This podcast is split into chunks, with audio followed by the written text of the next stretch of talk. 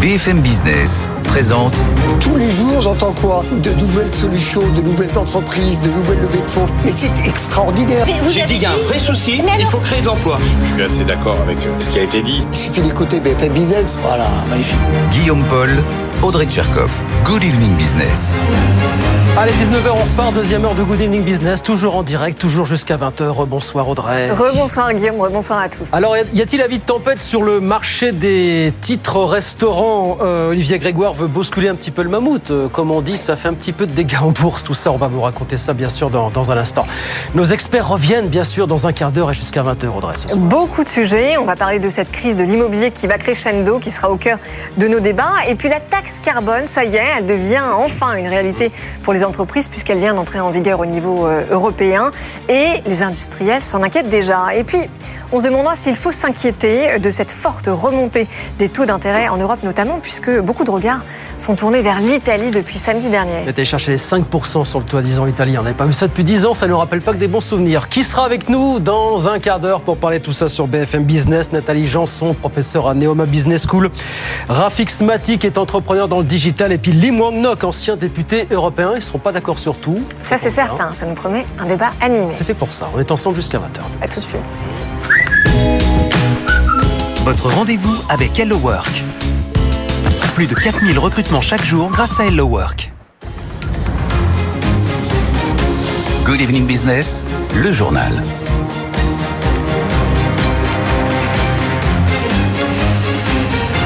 Donc oui, ce sont deux groupes qui ont dévissé en bourse aujourd'hui, Sodexo et Edenred, deux acteurs majeurs des titres restaurants. Ils ont été sanctionnés après une petite phrase d'Olivia Grégoire qui a évoqué la possibilité de plafonner les commissions perçues par les groupes en question. Ça s'appelle vouloir bousculer le système d'une certaine façon. Sidan Associé. Aujourd'hui, 5 millions de salariés français utilisent les tickets restaurants et un quart des commerces les refusent.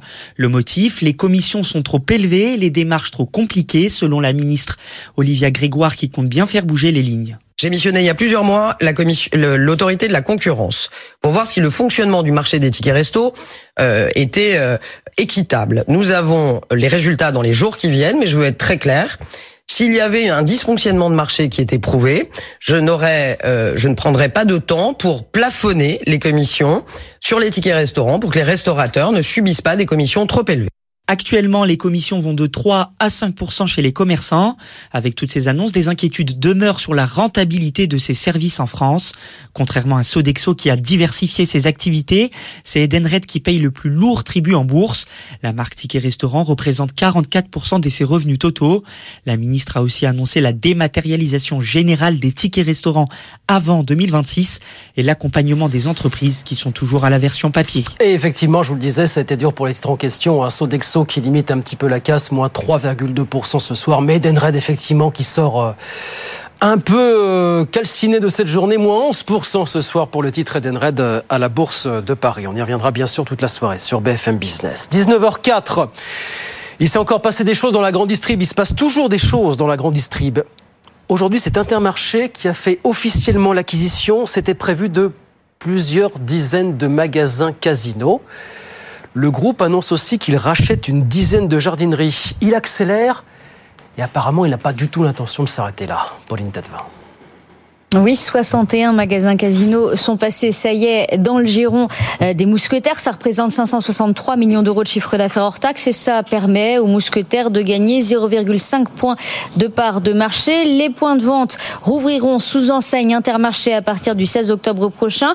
Une deuxième vague de 72 transferts qui représente 510 millions d'euros de chiffre d'affaires, soit 0,4 points de part de marché, est d'ores et déjà prévue dans les mois qui viennent et il y a une option sur une troisième vague de 62 magasins, 430 millions d'euros de chiffre d'affaires, encore 0,4 points de part de marché. Cette option pourrait être déclenchée dans les trois ans au bon vouloir de la direction de Casino, précise le patron des mousquetaires Thierry Cotillard, qui n'exclut pas d'aller encore plus loin. Si l'opportunité se présentait, nous assumerions le fait d'étudier encore de nouvelles opportunités de croissance, dit clairement Thierry Cotillard. Ça, ça laisse penser qu'il va quand même falloir clairement euh, penser et compter sur les mousquetaires dans le secteur de la grande distrib en France. C'est ça l'idée. Hein, Avec cette opération sur Casino, les mousquetaires espèrent réaliser 15 à 20% de chiffre d'affaires en plus. Ils passent d'un peu plus de 16 à 17 de part de marché. S'ils récupèrent une troisième vague de magasins, ils monteront du fait de la dynamique commerciale à 18% de part de marché, talonnant les leaders Leclerc et Carrefour, se détachant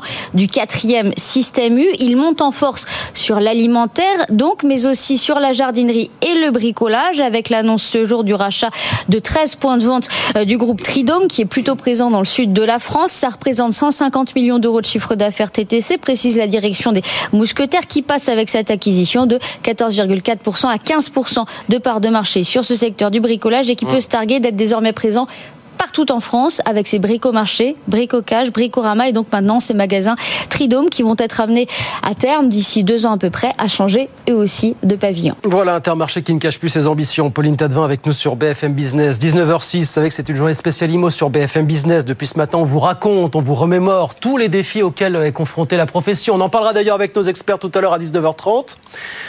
En attendant, on voulait vous montrer qu'il n'y a pas qu'en France que le secteur souffre, en Allemagne aussi à tel point que pour relancer le secteur, la chancellerie envisage de revoir à la baisse carrément ses ambitions climatiques pour les prochaines années.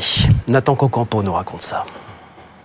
À Berlin, Valérie Shevchenko a signé pour un trois pièces dans un immeuble à construire. Deux ans plus tard, le chantier s'arrête et son rêve de devenir propriétaire disparaît. Je paie donc déjà les intérêts du prêt et c'est là que ça fait mal. C'est un argent que vous ne pouvez pas utiliser parce qu'il n'y a rien et vous payez déjà des intérêts pour cet argent. En plus, la banque fait des bénéfices. C'est insensé. La Fédération allemande du bâtiment tire la sonnette d'alarme. Tim Oliver Müller, son directeur, interpelle le chancelier. Le secteur est en mauvaise posture, les gens recherchent d'urgence des logements et nous avons aussi besoin de nouveaux logements pour les travailleurs qualifiés qui viennent de l'étranger. Nous attendons un paquet de mesures complet et nous avons avant tout besoin d'un chancelier qui prenne une décision claire entre les nombreux ministères responsables de la construction en Allemagne. Seulement 275 000 logements seront construits cette année, loin de l'objectif des 400 000 fixés. Olaf Scholz a réuni les professionnels autour d'un sommet d'urgence. Les contraintes environnementales sont allégées pour relancer le marché. L'Allemagne recule notamment sur l'obligation de réaliser des réductions de consommation d'énergie sur les logements construits à partir de 2025. Il faut construire davantage de logements abordables en Allemagne pour que toutes les jeunes familles, tous les citoyens qui cherchent un logement puissent avoir de bonnes chances d'en trouver un. Cela signifie que nous devons développer massivement les activités de construction de logements. En Allemagne, il manque 700 000 logements selon une récente étude. Voilà, Nathan Concompo avec nous sur BFM Business. Et puis alors, figurez-vous qu'au milieu de tout ça, la saison des Nobel a, débuté. Bonsoir Alexandra Paget. Bonsoir. Prix de médecine cette année attribué à un duo, Cataline Carico et Drew Westman, deux scientifiques distingués pour leur découverte dans le domaine des vaccins ARN messagers contre le Covid-19. C'est l'un des segments les plus développés par les laboratoires avec l'oncologie, Alexandra, aujourd'hui. Effectivement, et d'une façon générale, la recherche dans l'ARN messager, dont les deux nouveaux Nobel de médecine sont des pionniers, décolle, accélérée par la lutte contre le coronavirus, évidemment. Les investissements et les développements des laboratoires pour s'imposer sur ce marché ne cessent de croître. Il faut dire que cette technologie, Guillaume, permet également de lutter contre le cancer. Les derniers vaccins l'utilisant, développés par Moderna et Merck, montrent ainsi des résultats encourageants. Une réduction de 44% du taux de récidive des patients atteints de mélanomes avancés.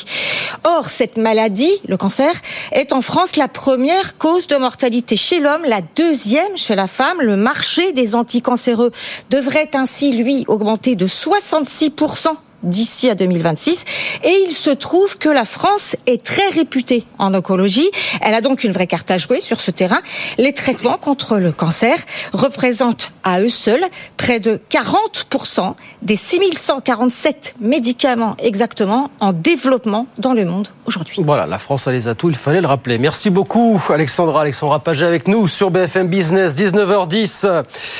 On retourne sur les marchés. Je vous rappelle euh, la clôture ce soir à la Bourse de Paris. On perd, allez, quasiment 1% sur le CAC 40 à la clôture. 7068 points. Bonsoir Étienne Braque. Bonsoir Guillaume. Est-ce que ça va un peu mieux à Wall Street en ce moment Étienne? Bah, C'est mitigé quand même hein, pour ce début du mois d'octobre, pour ce début du quatrième trimestre. Vous avez un Dow Jones qui cède 0,7%, 33 275 points, moins 0,5% pour le S&P quand le Nasdaq tente de se stabiliser après une baisse de 6% euh, le mois dernier. Pourquoi? Parce que vous avez des indicateurs qui montrent que l'industrie aux États-Unis elle est solide, un peu trop même peut-être au regard de la Fed. Donc suite à cela, les taux repartent très nettement. Hein. Regardez le, le 10 ans américain qui est toujours sur des plus hauts de 2007-2008 à 4,68. Et puis dans le même temps, le dollar qui est toujours très fort. On est sous les 1,05 sur la parité euro-dollar. Ce n'est pas arrivé depuis euh, le début de l'année. Alors du côté des valeurs, on peut surveiller Tesla qui était en baisse tout à l'heure à 15h30 euh, aux États-Unis, qui tente de se stabiliser. Figurez-vous, vous avez 430 000 véhicules qui ont été livrés en trois mois. C'est énorme hein, quand même. 1,8 million de Tesla vont être livrés cette année. Mais le marché en veut toujours plus, surtout quand vous avez un titre qui affiche un parcours de quasiment 100% de performance depuis euh, le début de l'année.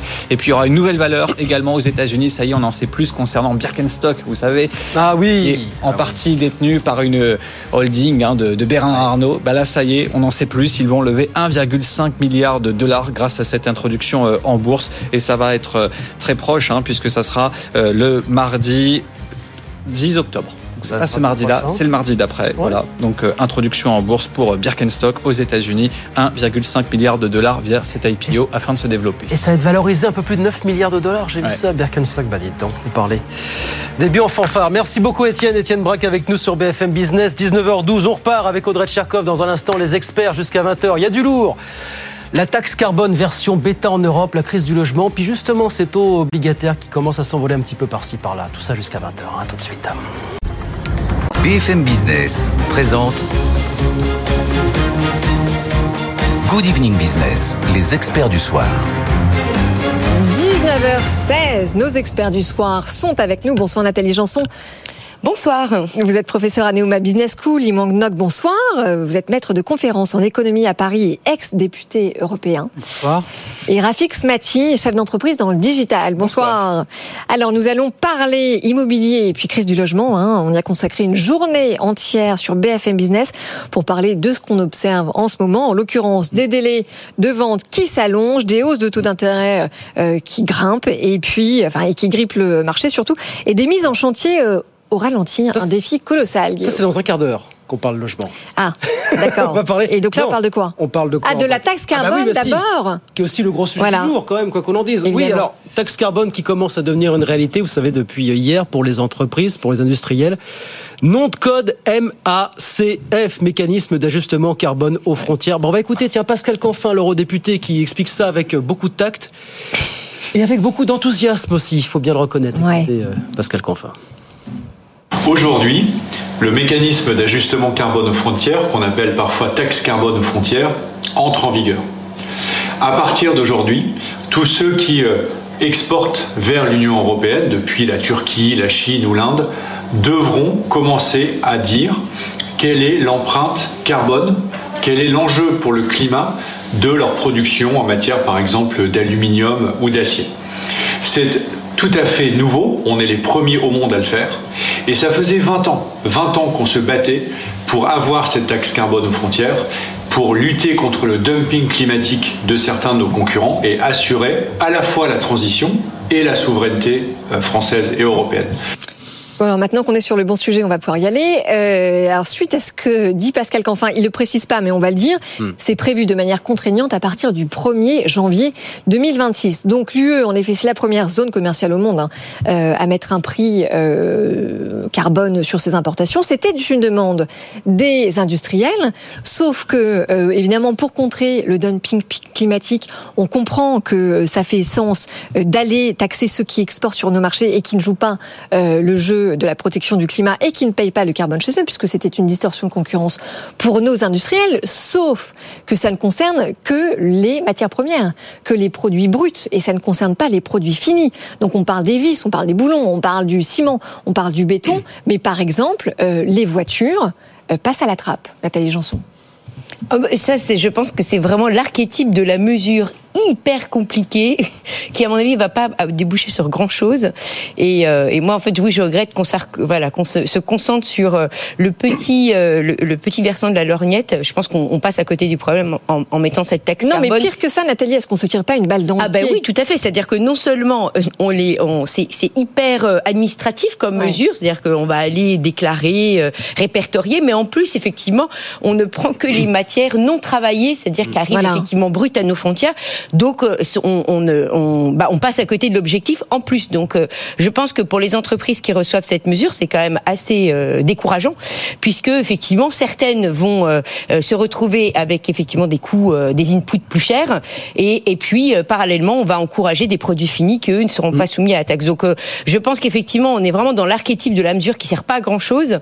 je, je, ne vois pas pourquoi ils en ont fait quelque, un combat d'aussi longue date, parce que franchement il y a des choses beaucoup plus efficaces à et faire. Puis, et puis avec une version bêta, en effet, qui va jusqu'à 2026. C'est vrai qu'il n'y a pas de taxation jusqu'en 2026. On va récupérer de la data dans des et puis la taxation ira crescendo jusqu'en 2034. Limouanoc, est-ce que vous achetez la philosophie? Est-ce que pour vous, il fallait le faire? Et qu'on apprend Est-ce qu'il y a l'idée qu'on apprend en marchant finalement? On va peut-être gommer les imperfections. De... J'aime beaucoup Pascal Canfin avec qui j'ai siégé. Mais. Ah oui, quand vous étiez député européen. Le problème, c'est que maintenant qu'il est euh, dans les hautes sphères, euh, bon, il, utilise un peu euh, les slogans pour masquer l'inaction climatique de mmh. l'Union européenne. inaction climatique parce que ce mécanisme est indexé sur le marché européen du carbone, qui lui-même est défaillant car euh, déjà, comme l'a dit Nathalie, il ne couvre pas tous les secteurs. Il n'y a pas euh, l'aéronautique, il n'y a pas le secteur maritime, il n'y a pas les incinérateurs, par exemple. Et il ne couvre pas toute la chaîne de valeur. Non. Et puis surtout, son, son prix, euh, son prix, son prix est, trop bas en Europe. Si, si on veut que le, le, le, marché fonctionne, il faut que quasiment inexistant dans beaucoup de pays. Les, droits de les droits. Il est quasiment, il est quasiment inexistant ah dans beaucoup de pays. D'accord. Oui. Et puis les, lorsque la Commission émet des droits à polluer, ils sont trop pour que le prix soit suffisamment dissuasif, parce que l'objectif d'un prix du carbone élevé, c'est d'inciter les entreprises à se moderniser pour utiliser des technologies vertes, de telle sorte que celles qui utilisent des technologies vertes vendent leur, euh, leur droit à polluer à celles qui... Alors justement, les actuels quotas gratuits qui sont accordés aux entreprises européennes, ça c'est terminé. Oui, oui c'est terminé. Alors, euh, ça risque en plus d'être inflationniste. Alors, en 2026, si, euh, si on arrête l'attribution gratuite des droits à polluer, les entreprises européennes devront payer, donc les, prix euh, vont, vont, augmenter. Et puis, on, va demander aux entreprises qui importent et qui, euh, importent des produits polluants d'acheter des certificats euh, et euh, du coup, eh bien, l'effet sera, enfin, risquera d'être inflationniste. Et si on n'a pas de produit de substitution, parce que c'est bien ça le problème, le mécanisme, il est séduisant en théorie, mais s'il n'y a pas de produit de substitution sur le territoire européen, alors, euh, bah, vous avez les gilets jaunes dans la rue. Rafik Smati, est-ce que vous achetez le principe et est-ce que vous pensez aux chefs d'entreprise qui vont devoir, même s'il n'y a pas de taxation à partir de 2024, commencer à faire du reporting sur des informations qui plus est qui ne l'auront pas forcément finalement? Eh bien, tout d'abord, je considère que, que la manière dont est mis en œuvre ce projet, c'est assez entrepreneurial comme méthode. L'idée qui euh, consiste. oui, alors est-ce que c'est pas trop entrepreneurial Non, mais l'idée qui consiste à dire qu'on va mettre une, une, une, période de bêta, qu'on va apprendre en marchant, euh, c'est au contraire tout ce que l'on euh, attend d'une institution qui est sur un enjeu qui est majeur. À chaque fois qu'il y a des décisions qui sont unilatérales, qui tombent avec un, une date que, qui, qui, qui, est nette, on est là pour critiquer. Là, on est sur un mécanisme progressif. Donc, je pense, vous décriviez l'aspect usine à gaz. Je pense que vous avez en partie raison. Mais tout cela, euh, ce sont des choses qui vont apparaître dans les deux prochaines années et qui vont probablement être rectifiées. Maintenant, vous me posiez la question est-ce que j'accepte le principe? Alors, quand vous dites, euh, quand vous demandez à un libéral, a priori, s'il accepte une taxe, la réponse pavlovienne, c'est bien sûr que non. Euh, le libéral, le libéral n'aime pas les taxes. Sauf que là, et, et, a fortiori lorsque l'on parle de mettre de la régulation, voire des barrières à l'entrée sur sur un marché. Sauf que en réalité, ça serait regarder les choses par le petit bout de la lorgnette. Ce euh, sujet de la taxe carbone, de mon point de vue, n'est pas un sujet de taxe, ce n'est même pas un sujet euh, de protectionnisme, c'est un sujet qui est éminemment euh, philosophique et écologique. Pourquoi? Parce que l'Europe, voyez-vous, nous serons en 2035 émetteurs de 5% du CO2 de la planète. L'Asie, 60%. Et dans les 60%, il y a 35% la Chine. Voilà pour poser le sujet. on passe notre temps à se demander comment on peut agir de manière systémique. Eh bien, la seule manière d'agir systémique, c'est de créer un rapport de force avec les pays, et notamment les pays d'Asie, qui vont être émetteurs de 60% des émissions de gaz à effet de serre. Oui, mais là, en l'occurrence, on ne fait pas ça. Non, mais c'est ce qui est en germe, et vous le savez très bien. Et la mesure est en soi aujourd'hui assez maladroite, mais on a deux ans, on a deux ans euh, pour mettre, je pense que c'est des personnes... Mais en deux ans, Rafik, les États-Unis et la Chine ensemble auront le temps de nous marcher dessus dix fois. Oui, mais comprenez une chose, c'est que euh, soit on est dans un projet euh, avec une dimension écologique, soit c'est pas le cas. Si on oublie la perspective du long terme, eh bien, on ne le fait pas, ou alors, enfin, on, a une politique complètement différente. Aujourd'hui, on considère, on est tous là en train de dire que notre maison brûle, on est tous là pour reconnaître que 60% euh, de la, cette responsabilité pèse sur les épaules euh, des pays asiatiques. Et donc, nous devons mettre en place une diplomatie écologique. Et la diplomatie écologique passe précisément par cette taxe carbone. Mais attendez, mais là, mais oui, non, mais d'accord, mais je, je, je, vous, entends. Sauf que là, ça manque de, de courage considérablement. Mm. Quand les, quand les États-Unis parlent de réindustrialisation verte et qu'ils lancent l'IRA américain, est-ce qu'ils disent, voilà, pendant deux ans, on va tâtonner, on va voir si ça marche et puis on va ajuster? Pas du tout. Mais, il y a une grosse ils y vont vraiment. Mais là, on y va sans vraiment y aller, donc ça veut dire qu'on y votre comparaison ne tient pas la route, si vous me permettez. Pourquoi mais allez-y. Je vais vous dire pourquoi. Parce que les États-Unis, le, problème que nous avons en, Europe, c'est que nous avons aligné depuis 30 ans mauvaise décision sur mauvaise décision. C'est rendu euh, dépendant. Et c'est ce qu'on continue à de, faire. De, tas de pays, de tas de marchés, euh, sur l'énergie, sur les métaux précieux, sur plein de choses. On est aujourd'hui dépendant. L'Europe n'est pas souveraine. Les États-Unis sont beaucoup plus indépendants que l'Europe. Et donc, ils peuvent mettre en place une politique industrielle qui n'est pas forcément la nôtre. Le rapport de force n'est pas en notre faveur aujourd'hui. C'est pour ça qu'il faut être d'autant plus courageux. Je suis d'accord avec Audrey. Mais Lim, on n'arrête pas, c'est dingue. Et au cœur du sujet. Et euh, vous avez prononcé le mot qu'il fallait, c'est-à-dire libéral. Euh, paradoxalement, cette mesure est une mesure libérale. Mais je suis d'accord. C'est une mesure qui relève des politiques euh, libérales cherchant à modifier le comportement par des, de nouvelles incitations, en l'occurrence un signal prix, puisque les prix sont amenés à augmenter, pour que et les entreprises et les ménages se tournent vers des technologies et des, et des produits propres, entre guillemets propres.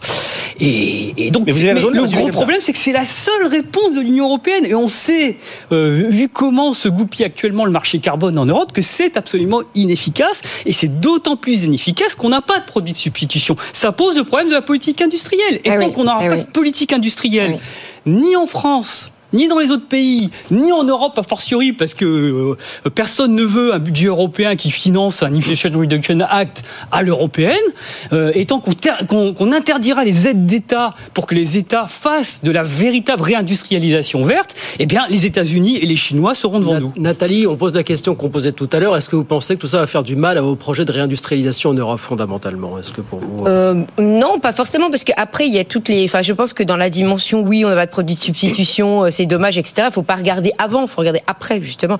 Et normalement, le signal prix fait que bah, on aura des produits de substitution dès lors où c'est plus cher à l'extérieur. Donc, euh, donc voilà. Donc je pense que ça c'est pas c'est pas forcément le plus mauvais aspect. Euh, bon, je, suis plutôt euh, très libéral de façon générale, mais moi je pense que c'est pas bon. Enfin, ce qu'ils font avec la taxe carbone aux frontières, je pense que c'est un tout petit truc par, par rapport à un océan. Si on regarde les pays nordiques qui ont vraiment eu des politiques volontaristes, ça repose sur la fiscalité. Il n'y a pas de doute c'est la fiscalité, mais c'est beaucoup plus, c'est fait de façon beaucoup plus systématique, massive mais alors justement, alors justement, je vous pose la question suivante pourquoi hein, est-ce que tout simplement on ne décide pas d'augmenter les droits de douane? Quand on regarde mmh.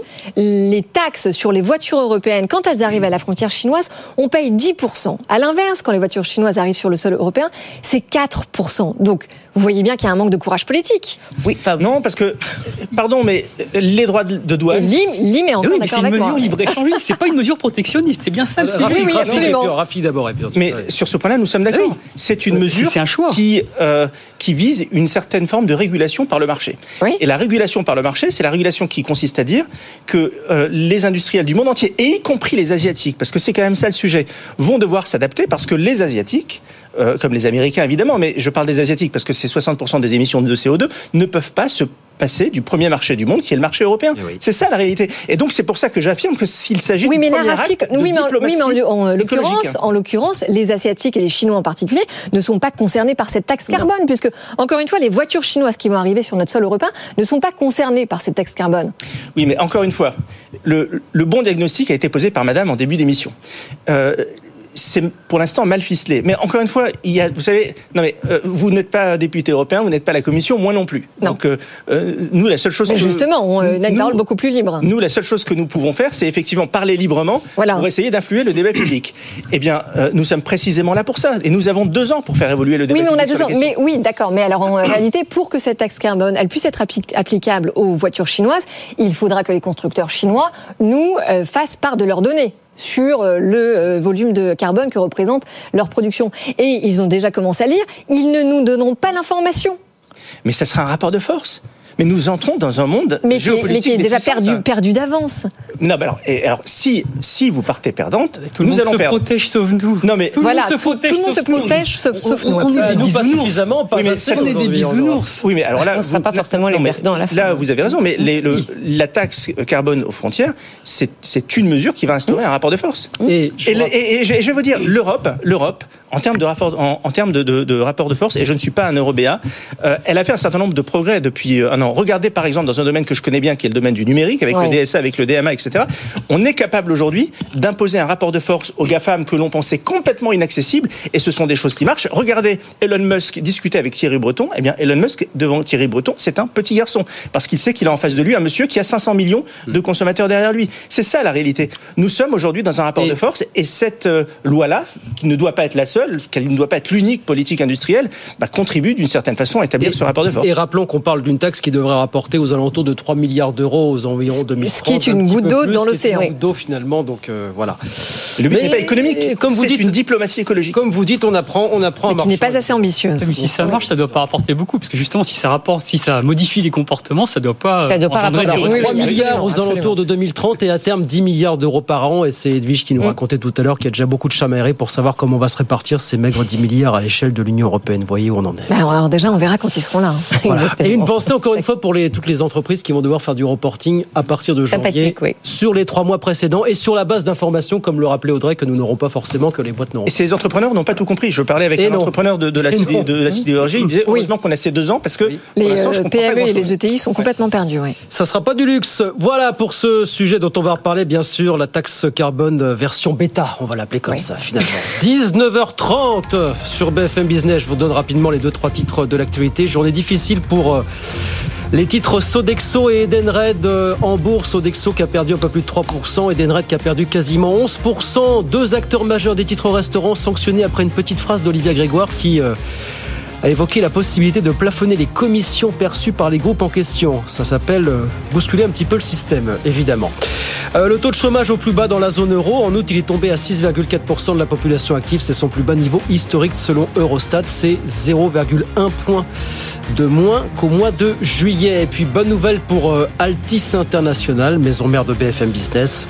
Le groupe a emprunté ce lundi 800 millions d'euros sur les marchés, ce qui va lui permettre d'allonger de 3 mois la maturité de sa dette globale, a fait savoir le groupe aujourd'hui. 19h32. On revient dans un instant. On a encore beaucoup de gros sujets. Ah oui, restez avec nous. On va enfin parler du logement. Oui, c'était semaine euh, journée spéciale sur BFM Business. Voilà. Et puis on parlera de ces taux d'intérêt qui commencent à grimper un petit peu ici ou Ouais, là. Faut-il s'en inquiéter En Europe, aux États-Unis, l'Italie notamment, qui inquiète pas mal de monde désormais. Tout ça jusqu'à 20h, absolument. À tout de suite. BFM Business présente Good Evening Business, les experts du soir.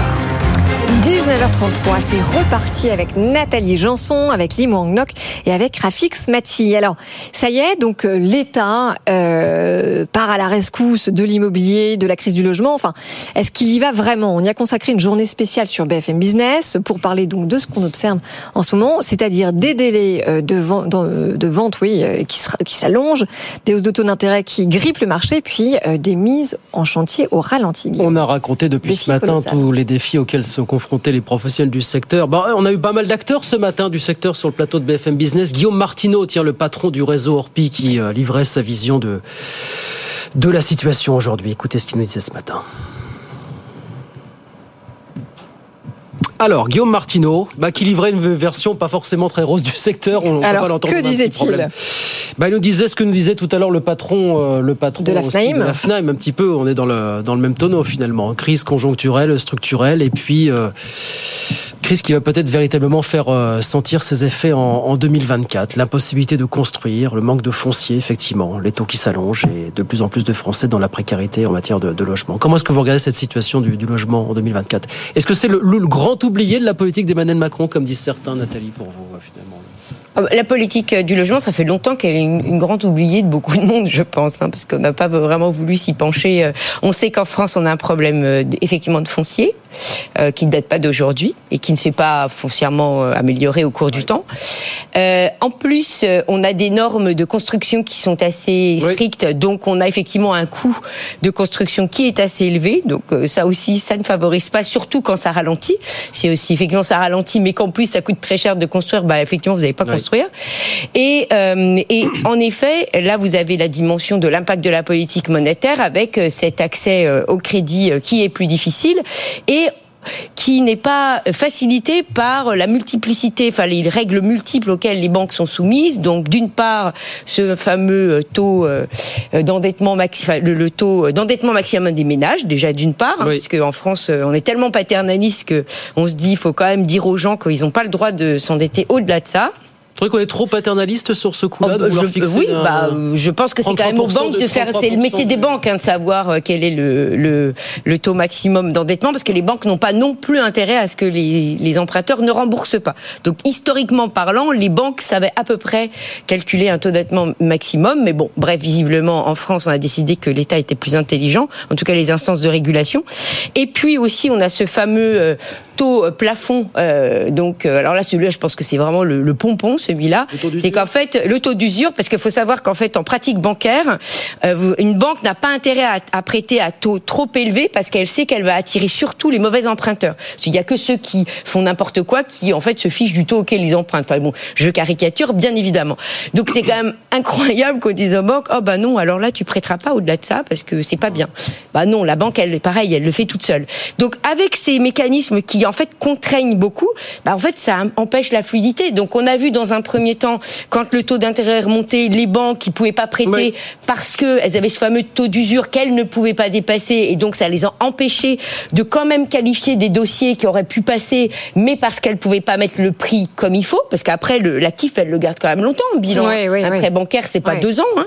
Et et puis après bah du coup ça s'est ça s'est enfin ça s'est détérioré avec effectivement la, la continuation de la hausse des taux. Oui, non, mais la crise euh, conjoncturelle dont vous parlez euh, et qui vient en effet de cette remontée euh, qui est la plus brutale hein, des taux directeurs des banques centrales, elle concerne tous les pays du monde. en mais nous, on est plus encore plus sous contrainte que d'autres. Alors voilà, parce mm. qu'en effet, il y a des facteurs structurels à ça. On peut se dire aussi que cette crise, elle aurait pu arriver bien avant, parce que mm. c'est un peu surprenant d'ailleurs que cette bulle finalement n'ait pas éclaté plus tôt. Quand on regarde la déconnexion entre l'évolution des prix et leurs fondamentaux, les prix ont augmenté beaucoup plus rapidement que les loyers et que les revenus, Lim.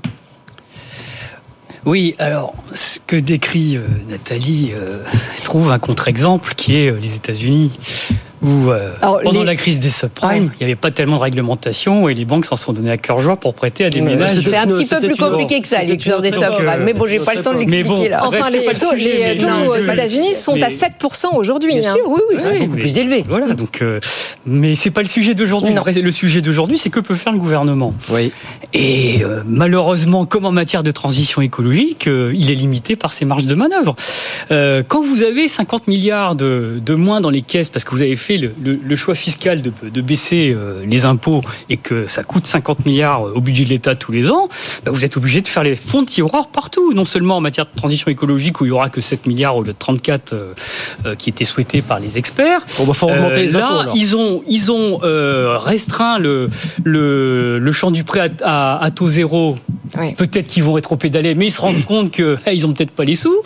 le Pinel, qui euh, servait, la niche Pinel qui servait à, à booster le, le locatif, euh, tant mieux, là. Hein, parce que non, ça fait plus de dégâts que il y a quand même un sujet oui, sur, oui, le, et le PTZ, et le PTZ qui va être centré. Hein, euh, le logement social, ils n'ont pas euh, franchement 2,4 millions de logements sociaux en attente. Hein. Voilà, donc euh, donc Bruno Le Maire a beau faire de belles déclarations, mais euh, s'il maintient son, son cap vers les 2,7% de déficit public en 2027, moi je crains que rien ne soit fait. Rafik Smati, comment est-ce que vous gérez la situation vous, du logement en France D'abord, je vois votre euh, titre là, l'État à la rescousse. Je pense que c'est une très mauvaise euh, manie. Alors c'est pas une affirmation, vous avez remarqué, il y a un point d'interrogation. Hein, Exactement, hein, donc, qui voilà. consiste systématiquement dès qu'il y a un problème à se retourner vers l'État. Ouais. Je, je, pense oui, qu'il y a euh, effectivement des prérogatives qui sont celles de l'État, mais pas que.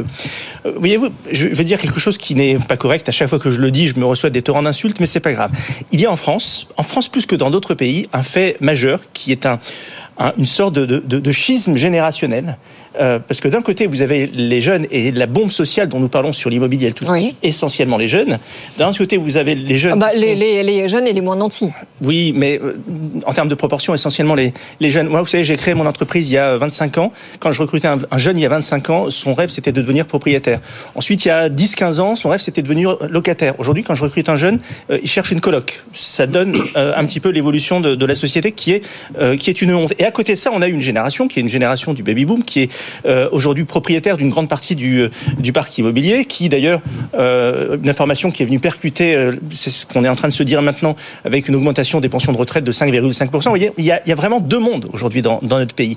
Alors moi, j'ai une proposition à faire. Alors, qui nous coûterait zéro aux finances publiques. On sait aujourd'hui que, que la somme d'épargne de notre pays, et notamment dans les assurances vie, oui. est absolument gigantesque. Une grande partie de cette épargne est précisément détenue, tiens, tenez-vous, comme par hasard, par les baby-boomers. Eh bien, euh, il y aurait une mesure fiscale euh, à mettre en place. On parle beaucoup, s'agissant d'immobilier, euh, des euh, taux d'intérêt, c'est-à-dire de, la part financée par la banque. Mais il y a une autre part qui est la part financée par l'apport personnel. Et si l'apport personnel, par définition, est plus important, la part de la banque est moins important.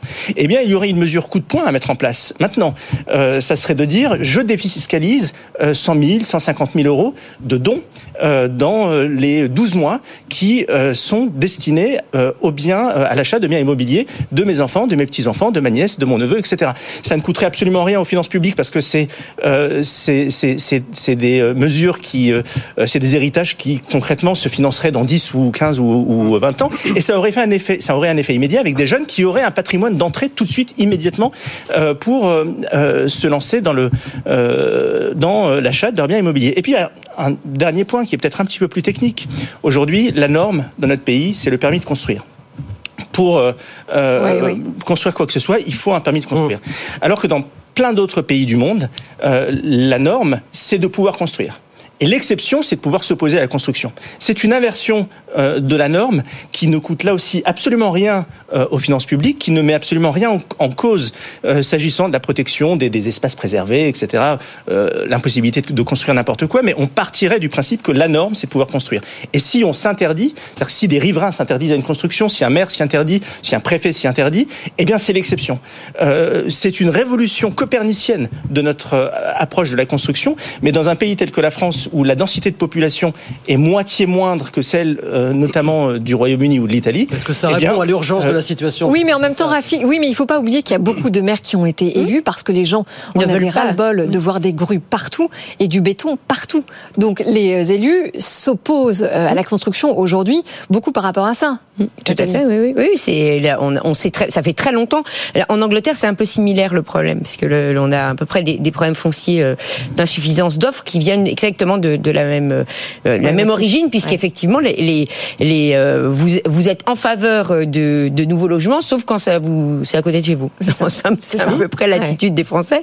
Donc, euh, donc, en effet, ça pose quand même la question de savoir comment on résout ce problème, et qui n'est pas simple. Vous, vous entendez ces, ces, ces cris notamment d'industriels qui disent aujourd'hui la, la crise du mal logement remet à elle seule en cause l'objectif de réindustrialisation du pays. Si je ne peux pas loger celles mmh. et ceux dont j'ai besoin demain dans les usines, dans tous les projets qu'on veut me faire aboutir, je ne pourrais pas réindustrialiser ce projet. Oui, oui en fait, est-ce qu'on est qu ne se dirige pas vers un modèle à l'américaine où on va avoir des employés qui vont devoir acheter des camping-cars pour se loger euh, à côté des lieux de travail? Alors on aura, on se sera détérioré par rapport au passé parce que oui. je vous rappelle que dans le passé, en fait, il y avait des, oui. des grandes usines avaient des logements Absolument. dans lesquels ils, ils, euh, enfin, qu'ils louaient à leurs salariés.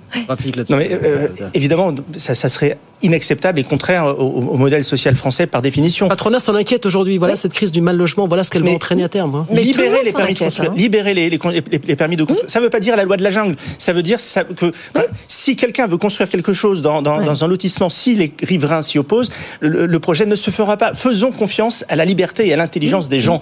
Euh, arrêtons systématiquement que de, de penser qu'il n'y a qu'une personne, par exemple le maire, euh, qui aurait la science euh, infuse et qui saurait dire ce qui est bien et de ce qui n'est pas bien. Faisons confiance. Et puis la mesure fiscale dont je vous ai parlé tout à l'heure, Oui. euh, vous qui me disiez qu'est-ce qu'on fait tout de suite, eh bien, elle aurait un, un mérite, Oui, oui, c'est de donc ça, libérer c'est le tout transfert suite de patrimoine. des milliards d'euros euh, qui permettraient à nos jeunes d'avoir un apport personnel. Lim, même question, qu'est-ce qu'on fait tout de suite? Voilà, pour résoudre, ou urgemment, pour résoudre cette crise du logement en France, euh, finalement. Bah, on remet des pépettes dessus. On met des pépettes dessus. Et les, et les- et les propositions de mais les vous les achetez ou pas? euh, sont, sont séduisantes. Euh, Le, le problème, c'est que si les, les, les maires aujourd'hui donnent des, des permis de construire, il faut que les, les ménages euh, des zones périurbaines de la France périphérique puissent emprunter à taux zéro. Euh, donc euh, ça coûte de l'argent. Donc euh, l'État doit s'engager. l'argent que et leurs grands-parents puissent leur, leur donner Oui, sauf un que, apport sauf que, sauf que ces familles-là ne- n'héritent pas. Ce- ce- les familles qui, qui transmettent, qui ont de l'assurance vie, sont des, des, des familles qui appartiennent aux 10% les plus riches. Celles Bon, qui peut-être épargnent. pas- peut-être pas jusqu'aux qui épargnent. 10%, là. Celles, celles qui ont, bah si, ouais, Bah, celles- non. celles qui épargnent, qui ont, qui ont des assurances vie, je vous assure que euh, c'est celles qui ont suffisamment à transmettre pour, pour pouvoir constituer un apport suffisant pour, euh, pour le logement, c'est celle-là. Et c'est déjà en grande partie défiscalisé, hein, par ailleurs, l'assurance vie. Donc, Ça dépend combien de temps on la détient. Le vrai sujet, c'est l'accès à la propriété des, des, des, des- des moins aisés. Et euh, pour ceux qui ne peuvent pas, c'est le locatif. Mais le- il y a, un- mais il y a la un vrai sujet là-dessus. Et, et comme il n'y a plus d'incitation pour le locatif et que le, le logement social n'est plus abondé, et ben vous avez le résultat qu'on a. Mais alors, Non, mais- non, parce qu'il y a. J'ai bien compris que vous étiez Hmm contre ce que j'ai proposé, mais Voilà. qu'est-ce que vous proposez? Que proposez-vous Je viens de vous expliquer que- je viens de vous expliquer Oui, que mais on en a la- pas. Non mais quand vous dites de l'argent, c'est concrètement c'est quoi? Où est-ce que vous l'injectez cet argent dans la Parce construction qu'on sait très bien que le logement social, il, est- il, il, il ne se construit pas alors que l'argent est là. Il y a, il y a trop, il y a trop de livret A par rapport au projet. Vous Donc, où, cet argent, on fait comment pour rétablir Parce la que j'ai pas le cohérence sentiment que les 50 milliards Oui. que, que- que l'on déploie chaque année sur le sujet soient couronnés de succès. Non. Mais là, là, là, on, a, on a quand même réduit euh, la voilure sur euh, les aides au logement. Non, mais c'est pas. Dans, c'est- dans- dans ce budget, on a quand même. euh, Oui. Bah, si, si, si, on bah, a- si, on a attendez. réduit. Oui, Mais ça n'a bon, pas ça. Je vais pas d'application. vous refaire la liste. Mais ça n'a pas Je vais d'application. pas vous faire la le liste. euh, On a fait des économies en considérant que c'était pas le sujet. Non, mais parce que là, Donc, euh, attendez, parce que, commencera pas par ça, euh, voilà, non, mais tous parce qu'il faut bien comprendre que c'est tout le secteur de l'industrie immobilière et de construction hein, qui est en crise. Ça représente quand même un, gros morceau de l'économie française. La construction, le bâtiment, c'est 7% du PIB. Euh, L'industrie immobilière, donc c'est les services immobiliers, les promoteurs, etc. Ça, c'est 8% et ça représente 7% de l'emploi. Donc, en effet, on pourrait attendre une politique volontariste de la part du gouvernement sur le sujet. Oui, avant, ça s'appelait les grands travaux. Ça s'appelait les grands La travaux. politique des grands C'était, travaux. c'était le rêve de Nicolas Sarkozy, hein, une France propriétaire. Oui, bah, c'était, c'était bien de son époque. hein. Il n'y avait pas que lui, euh, d'ailleurs. C'est une bonne chose la France de propriétaire pour vous ou pas? Ça Pas forcément, ça- non, ça non. ferait Parce de la qu'en fait, mobilité, c'est exactement. Ça ferait. Oui, en plus, en France, oui. parce qu'en fait, il faut pas oublier qu'en France, c'est pas tellement, c'est les, c'est les tonnes de réglementations qui sont problématiques. Pareil pour le pour le logement, c'est parce qu'en fait, quand vous passez d'un d'un d'un d'un endroit à un autre, vendre c'est compliqué, louer c'est compliqué, donc du coup, tout est bloqué. C'est pas du tout la même chose dans d'autres pays. Fondamentalement, ça veut rien dire. Oui. Dire je veux faire une France de propriétaires. Ouais. Euh, la Si, vraie parce qu'on liberté, responsabilise. La vraie liberté, c'est que ceux qui veulent devenir Exactement, propriétaires puissent l'être. doivent pouvoir le devenir, Ouais. et ceux qui euh, ne veulent pas l'être, euh, et, et que ceux qui veulent camper euh, puissent camper. Enfin, Bon, voilà. à condition que ça soit une liberté et pas subie. Ça serait une liberté, effectivement. Bien, voilà donc pour ce sujet du logement. C'était journée spéciale aujourd'hui sur BFM Business, donc il fallait effectivement qu'on qu'on s'en empare également ce soir. Il nous reste quelques minutes pour parler. Alors, vous parliez des taux d'emprunt, Audrey, tout à l'heure. hein. Aux Ouais. États-Unis, ils sont à 7%. Euh, on va voir si vous nous regardez à la télévision sur le petit tableau qui suit. Bah, on n'est pas à 7% en Europe, mais enfin, on est quand même, euh, on est quand même euh, en hausse. hein. Regardez la France ce soir, le taux à 10 ans, 3,4%. L'Allemagne, 2,82%. Et puis l'Italie, parce que c'est surtout l'Italie qui nous a inquiétés ces derniers jours. En fin de semaine, on est passé au-dessus des, brièvement au-dessus des 5% des inquiétudes sur les perspectives économiques et financières de l'Italie. Mais enfin, 5% mine de rien, c'est quelque chose qu'on n'avait pas été voir depuis 2013, qui n'aura pas, pas forcément de très très bons souvenirs. Oui, mais en même temps, hein. pourquoi? Parce qu'elle a affolé les marchés en présentant son budget qui, pour la première fois, parle d'arrêter ses efforts de réduction de la dette publique. Et donc, c'est un déficit budgétaire beaucoup plus important euh, que prévu. C'est ça qui a, qui a secoué. Ça vous inquiète de revenir à ces niveaux de 2013, crise de la zone euro, Nathalie? Bon, C'est un phénomène mondial, hein, parce que la zone euro Oui. n'est pas la seule concernée. Bon, alors là, c'est le seul euh, point positif, enfin point positif, point qu'on peut mettre euh, en disant que finalement ça sera peut-être pas si terrible que ça, c'est qu'on a tellement pris aujourd'hui de mesures au niveau de la BCE Oui. au cas où ça tourne mal, qu'en fait, euh, bon, avant que l'Italie n'explose complètement, il va se passer quand même un petit peu de temps, puisque la, la BCE, qui au début avait des règles très strictes d'achat de, d'obligations d'État, a des quand même des règles beaucoup plus euh, enfin, discrétionnaires dans la mesure où elle va s'adapter aux situations. Donc là, ça veut dire que si l'Italie commence à s'enfoncer un peu, eh bien la BCE va acheter un peu plus de dettes italiennes pour rétablir tout ça. Donc euh, oui, c'est sûr que c'est pas une très bonne nouvelle de voir euh, un des membres importants de l'euro euh, avoir une politique qui est dissonante par rapport aux autres, parce qu'on en revient toujours au même problème. la politique de l'euro, ça va bien quand ils sont à peu près tous d'accord sur l'objectif. Donc dès lors où il y en a un qui fait un peu oui, bande à part, dissonante par rapport à sa propre politique. Exactement, parce tout que à ça fait, des années que justement le sujet pour l'Italie, c'est de rétablir ses finances publiques. Tout à fait. Donc c'est quand même un, vrai virage. Et c'est un, effectivement, c'est pas une bonne nouvelle. Donc ça, ça, peut inquiéter. Mais ce que je voulais dire, c'est que la tension sur les taux sera peut-être pas immédiate, étant donné qu'on a ces ajustements aujourd'hui. Vous êtes d'accord avec Salim On risque pas de revivre ce qu'on a connu en 2013, enfin les années 2010, avec cette crise de la zone euro. On avait vraiment une Europe à deux mmh. vitesses du point de vue des taux d'intérêt. Finalement, c'est pas un revival de ce qu'on a connu. Tout dépend de la politique de la BCE. Et eh ben, elle, la BCE. elle est très adaptable aujourd'hui. Il y a les taux courts et les taux longs. Euh, on a parlé de l'immobilier auparavant. Sur les taux courts, euh, si elle, s'amuse à maintenir les taux à 4,5 alors que les ménages subissent l'inflation parce que les ménages c'est pas l'État, mmh. euh, il va y avoir un vrai problème. Il risque d'y avoir une crise immobilière. Sur les taux longs que vous avez, bah, vous avez mentionné, pire que, la crise actuelle. Sur, les taux longs auxquels empruntent les, les, les, États, bon, les États ont des recettes, une base, une base de recettes fiscales plus large avec l'inflation. Donc il faut regarder en pourcentage du PIB. On est aujourd'hui à un point de, PIB de plus qu'année dernière en termes de charge d'intérêt de la dette. On est à 2,5% du PIB. C'est encore soutenable alors que au début des années 2000, on est monté jusqu'à 3,5. Alors après, euh, si ça devient alarmant, si les taux d'intérêt réels excède les taux de croissance, là, ça fait boule de neige et là, ça pose problème. Et dans ce cas-là, il faut que la Banque centrale intervienne et réactive ses programmes de rachat de dette.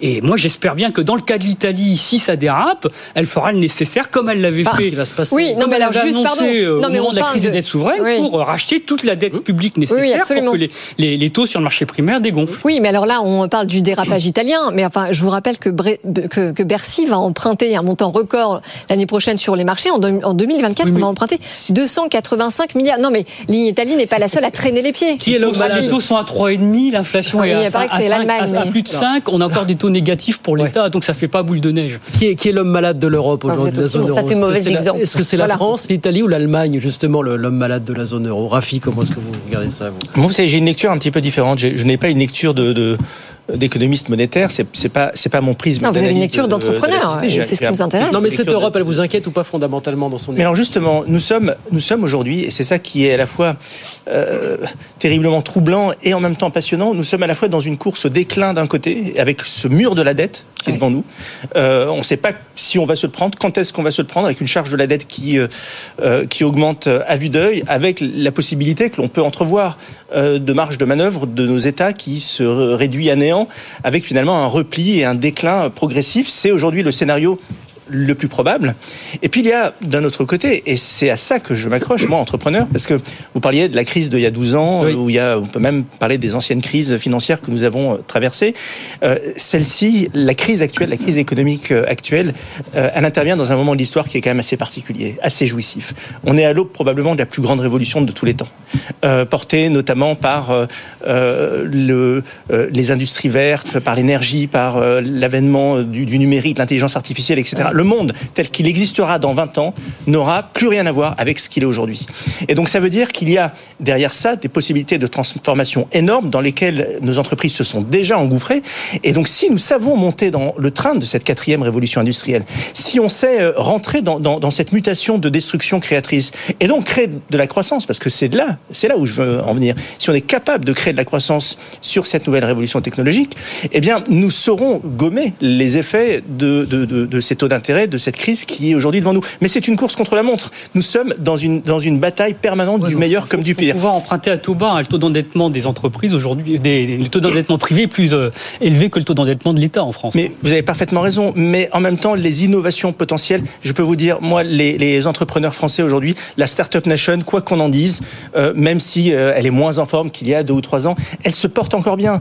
Les levées de fonds, même s'il y en a encore moins, il y en a beaucoup moins qu'il y a un an ou deux ans, mais il y a des levées de fonds. Oui, Oui, mais je, non, mais Il y a je, des je vous qui euh, entends, Rafik. Donc mais cet avenir, nous le préparons. Absolument. Mais si on regarde justement l'exemple américain, pourquoi est-ce qu'un Elon Musk euh, réussit à développer des projets d'envergure qui décollent aussi bien et aussi loin? C'est parce que ça passe aussi par de la commande publique.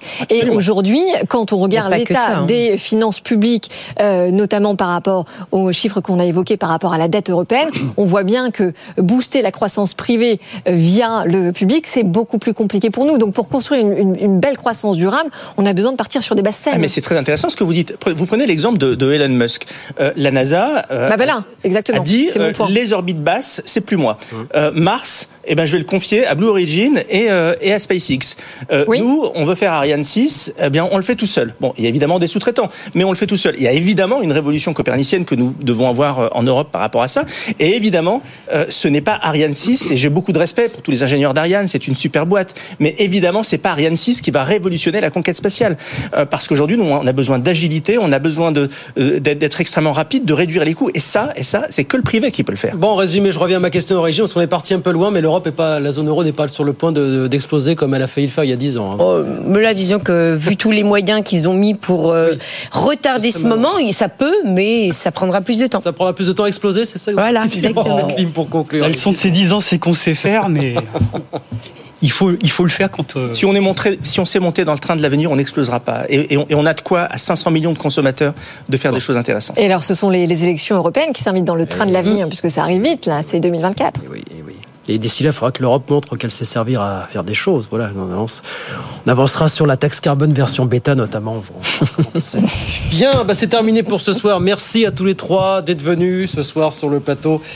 Des experts de Good Evening Business, Nathalie Janson, professeur à Neoma Business School, Limong Nok, ancien député européen, et puis Rafik Smati, entrepreneur dans le digital. Merci beaucoup à tous les trois d'être venus. Merci beaucoup. À très vite, avec plaisir pour de nouvelles aventures. 19h56. Et Eh oui, c'est déjà terminé. Toutes les bonnes choses ont une fin. La bonne nouvelle, c'est que le débat est à retrouver. Ça s'affiche sur vos écrans avec le QR code. Sinon, c'est bfmbusiness.com. Et puis l'autre bonne nouvelle, c'est que on se retrouve demain Mais soir. bien sûr, demain soir, 18h pour de nouvelles aventures en direct. François Sorel dans un instant, Tech Co. Et nous on revient demain soir, évidemment. Très bonne soirée. Bonne soirée.